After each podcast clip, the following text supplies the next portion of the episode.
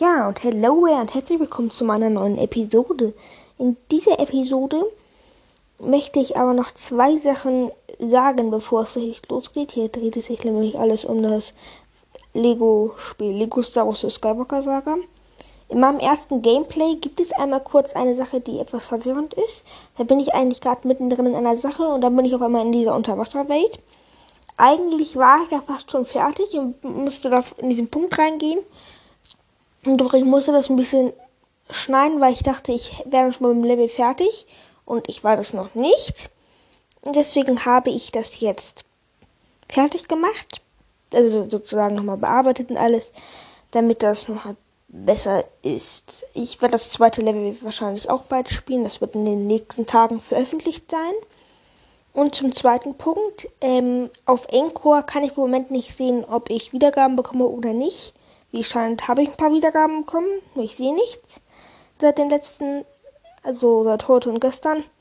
Deswegen ist es etwas komisch. Also jeder, der die Folge hört, sollte mir am besten in die Kommentare schreiben, dass er sie gehört hat. Also wenn ich wollte, dass man nicht anpinnt, dann schreibt mir es am besten auch gleich mit rein.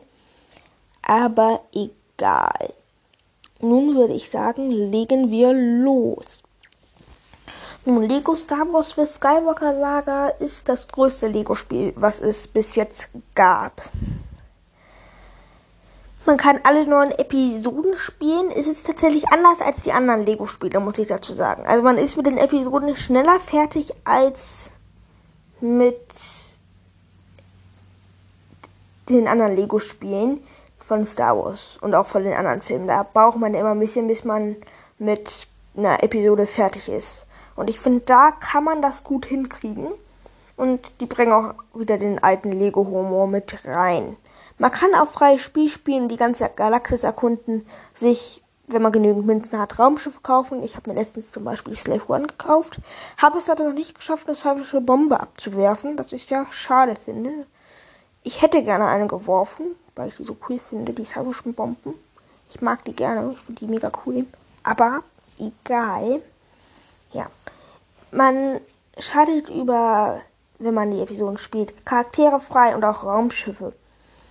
Naja, zum Beispiel in Episode 4, sagen wir mal, schalte ich Han Solo frei, Chewbacca frei, weil ich ihn im Spiel spiele. Man kann aber auch extra Charakterpacks kaufen und dann kriegt man Mendo, Mendo Charakterpack und da sind dann ein paar Charaktere aus der ersten Staffel von Mendo dabei. Das gibt's so paar Sachen. Das könnt ihr euch alles mal im Internet angucken. Oder wenn ihr eine Playstation, Xbox oder Switch oder PC habt, dann könnt ihr das da ja auch mal nachgucken, wie das so genau ist. Ein Charakterpack kostet 3 Euro.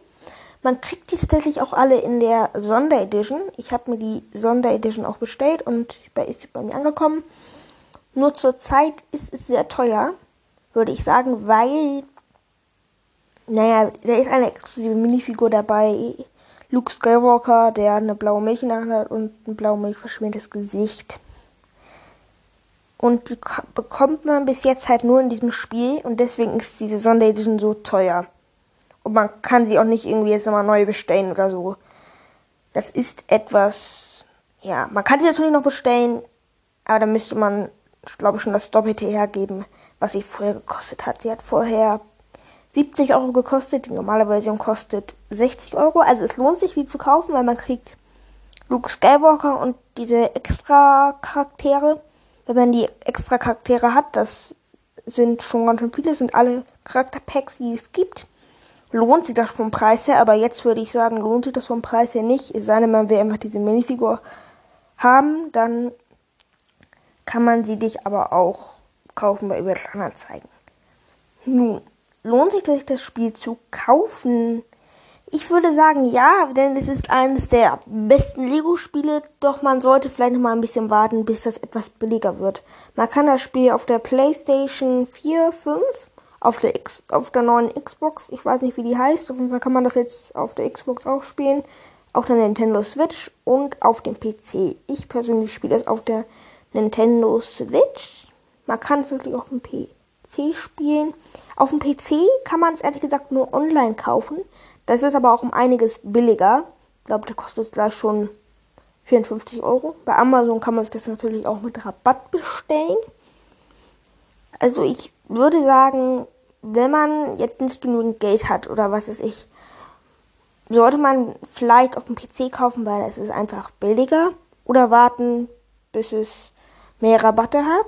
hat. Denn ich persönlich würde sagen, dass ich das dann hinterher rabattiert. Man kann sich das auch auf eBay Kleinanzeigen kaufen. Da gibt es auch Angebote für 40 Euro für das, die normale Version. Ich habe auch schon eins für 35 gesehen.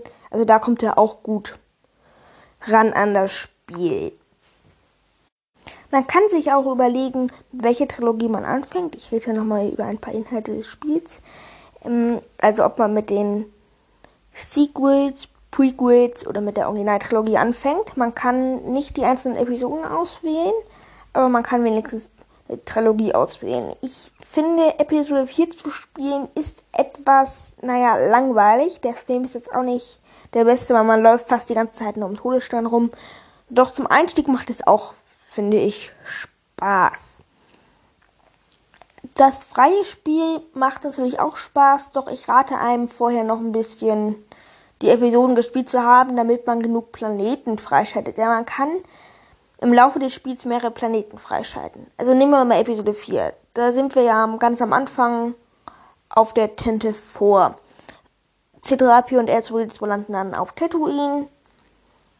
Und dann gibt es natürlich noch den Rebellenstützpunkt auf Yavin 4. Also man schaltet zwei Planeten in Episode 4 äh, frei. Doch im nächsten Teil kann man Hoff und noch ein paar andere Planeten freischalten. Das lohnt sich dann auch. Man kann tatsächlich auf dem einzelnen Planeten immer mehr Stück, äh, Punkte freischalten. Ich habe jetzt zum Beispiel Episode 6 angefangen und ich habe jetzt auch Javas Palast freigeschaltet. Der ist echt cool. In diesem Level, wo man Java besiegen muss, kann man tatsächlich auch Jabba irgendwie freischalten. Keine Ahnung wie, aber ich muss es unbedingt machen, weil ich Jabba sehr gerne freischalten möchte. Aber wie das alles funktioniert, könnt ihr euch am besten auch auf dem Gameplay-Trailer zu dem Spiel angucken. Der geht, glaube ich, nur fünf Minuten. Ich habe mir den ein paar Mal angesehen. Der erklärt, wie das im Spiel funktioniert, ganz gut. Dann würde ich sagen, war es das auch schon mit der kleinen Episode und möge die Macht mit euch sein.